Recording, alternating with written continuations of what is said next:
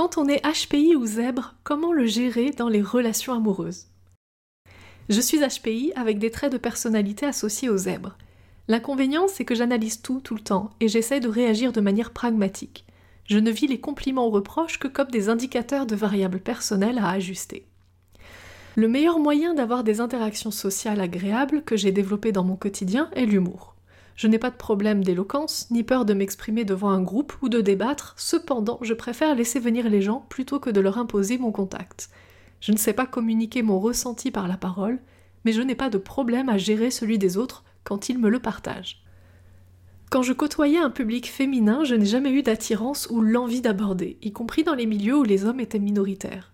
Aujourd'hui, les aléas m'ont amené à ne plus côtoyer de milieux féminins ou mixtes, je ne me sens pas impactée moralement. La seule fois où j'ai eu envie d'essayer quelque chose, il y avait un problème structurel inamovible. Ce n'est pas une fausse excuse, cependant je ne veux pas détailler. J'ai donc préféré me rendre inintéressant pour passer ma route. Depuis, la vie suit son cours et je n'ai aucun manque affectif pour l'absence de relations amoureuses. Mes projets m'occupent bien assez par ailleurs. J'ai de nombreux traits de personnalité très souvent associés aux zèbres, HPI, HPE. Comment les gérer dans des situations amoureuses? Bonjour à toi, mon cher auditeur, et bienvenue dans Décoder les femmes, le podcast qui transforme ta vie amoureuse. Je suis Stéphanie Palma et je suis ravie de t'avoir avec moi dans ce nouvel épisode.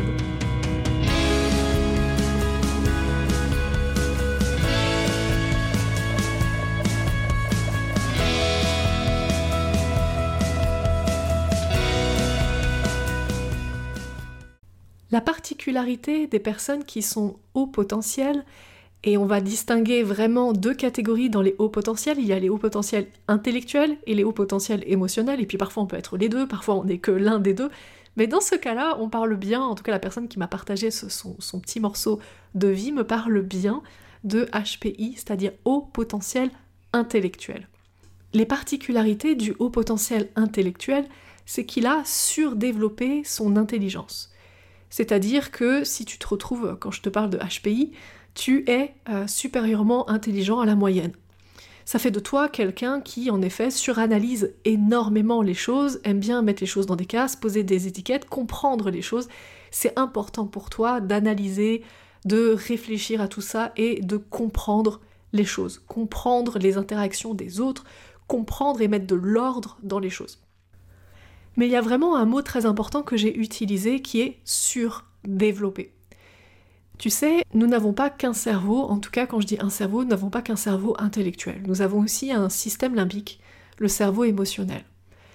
En plus de ça, nous avons un cœur qui est composé, euh, qui est entouré d'un réseau neuronal, donc ça a été scientifiquement prouvé, il y a même eu un prix Nobel pour cela, parce qu'il y a un scientifique qui a découvert que autour du cœur, il y avait donc ce système de neurones, et ce système de neurones prenait ses propres décisions indépendamment du cerveau, et donnait également ses ordres aux autres organes et au cerveau, y compris.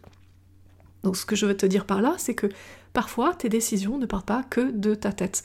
Parfois tes décisions partent aussi de ton cœur. Tout comme d'ailleurs au passage, certaines de tes décisions partent de ton ventre, puisqu'il y a aussi un réseau neuronal des neurones dans tes intestins.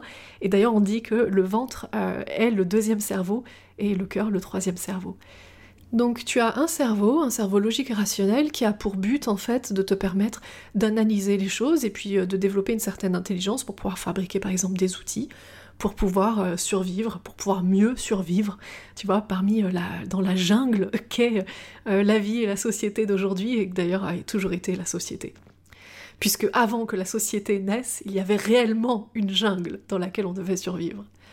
Ton cerveau émotionnel, ton cœur, a pour but de te faire ressentir les choses dans le but de comprendre euh, les interactions sociales et dans le but de te faire intégrer, euh, de te faire intégrer à des groupes et de comprendre comment se sentent les personnes du groupe pour te permettre de rester dans le groupe.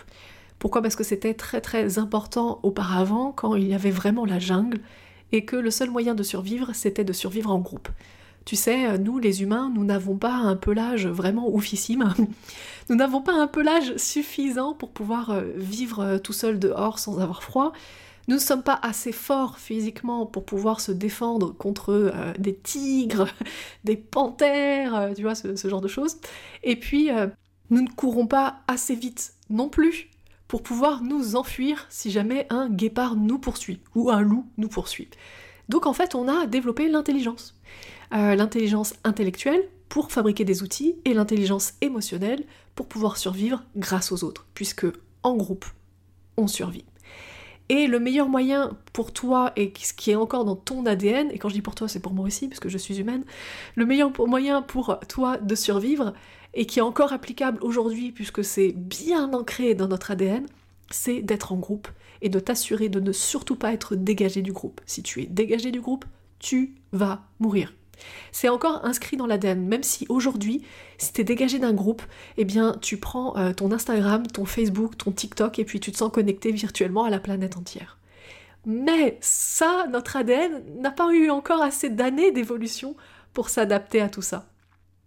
Donc on réagit encore comme des hommes des cavernes, comme des hommes qui sont dans la jungle, et c'est juste un fait à accepter.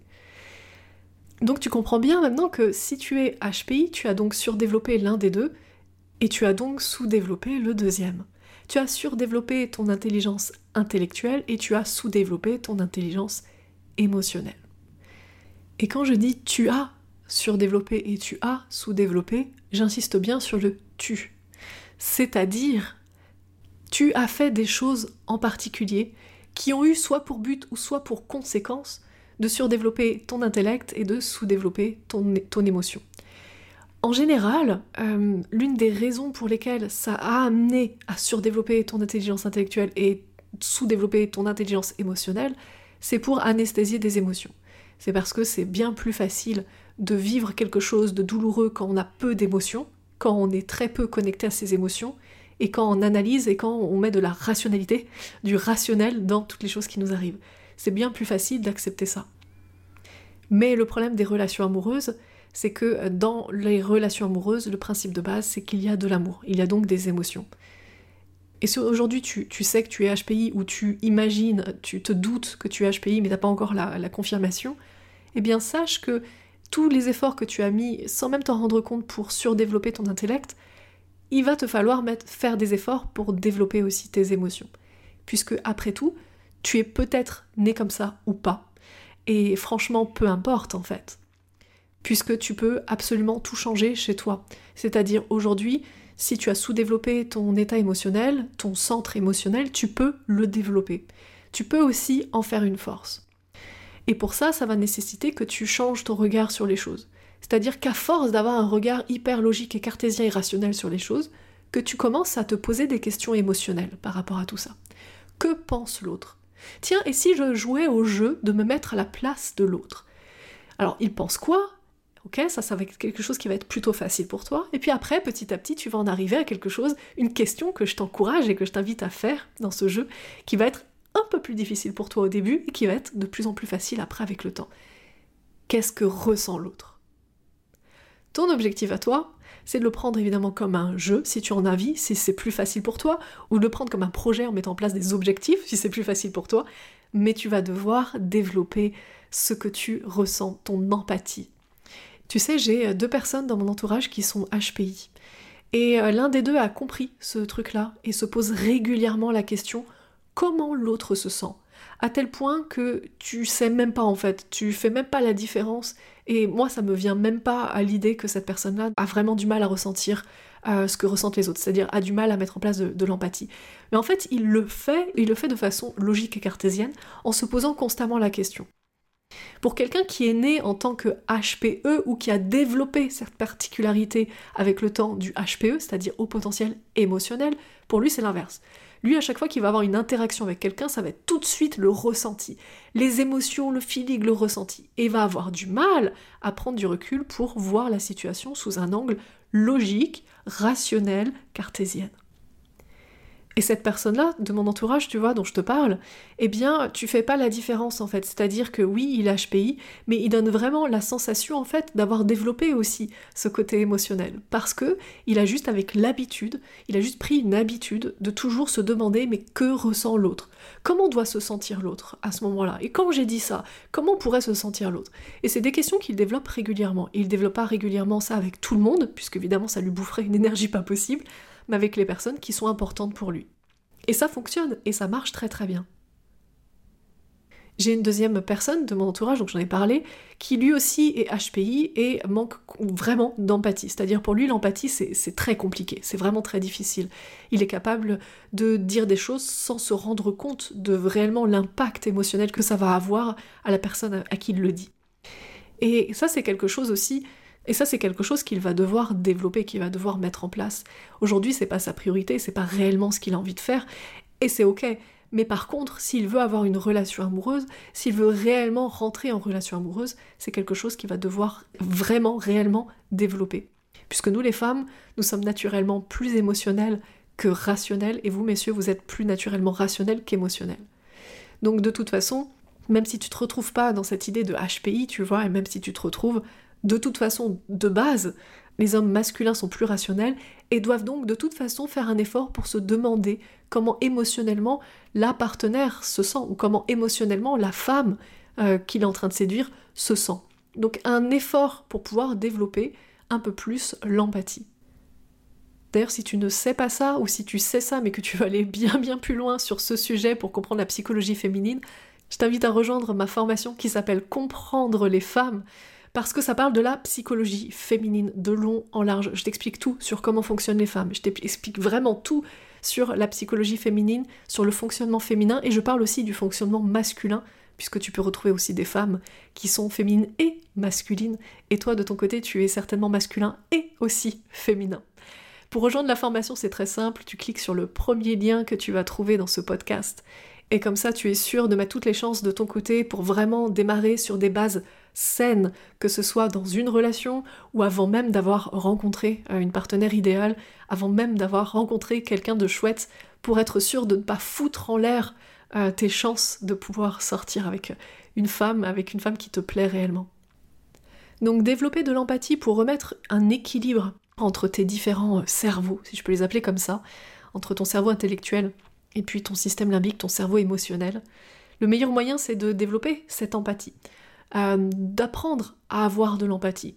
Tu sais, il y a des personnes qui sont nées avec, il y a des personnes qui l'ont développé avec le temps, mais peu importe. Que tu aies commencé par exemple à jouer du piano quand tu avais 5 ans, ou que tu aies commencé à jouer du piano quand tu en avais 35, au final, au bout de 10 ans d'apprentissage, que ce soit l'un ou l'autre, le résultat est le même. Donc toi, même si tu n'es pas né avec euh, de l'empathie euh, naturelle et que c'est difficile pour toi d'être dans l'émotionnel, eh bien, tu vas juste devoir apprendre et, c'est ok. Et t'as pas besoin de devenir un as, tu vois, dans la gestion émotionnelle et dans le ressenti euh, émotionnel, dans l'empathie. T'as pas besoin de devenir euh, un as là-dessus. Pourquoi? Parce que t'es déjà un as au niveau intellectuel et que c'est complètement ok. Donc t'as juste besoin de développer un petit peu ce côté émotionnel. Juste remettre un petit peu de balance, d'équilibre entre les deux plutôt que d'avoir un extrême très intelligent intellectuellement, mais par contre émotionnellement très pauvre. Donc remets un petit peu cet équilibre en, te posant régulièrement la question comment se sent l'autre?